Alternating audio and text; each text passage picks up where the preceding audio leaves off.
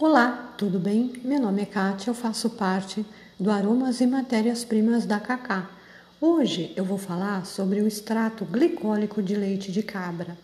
O extrato glicólico de leite de cabra, a cor dele é branco e leitoso, indicado para pele normal, possui ação hidratante, calmante, antioxidante e esfoliante, e também ajuda, pessoal, a clarear e a suavizar a pele.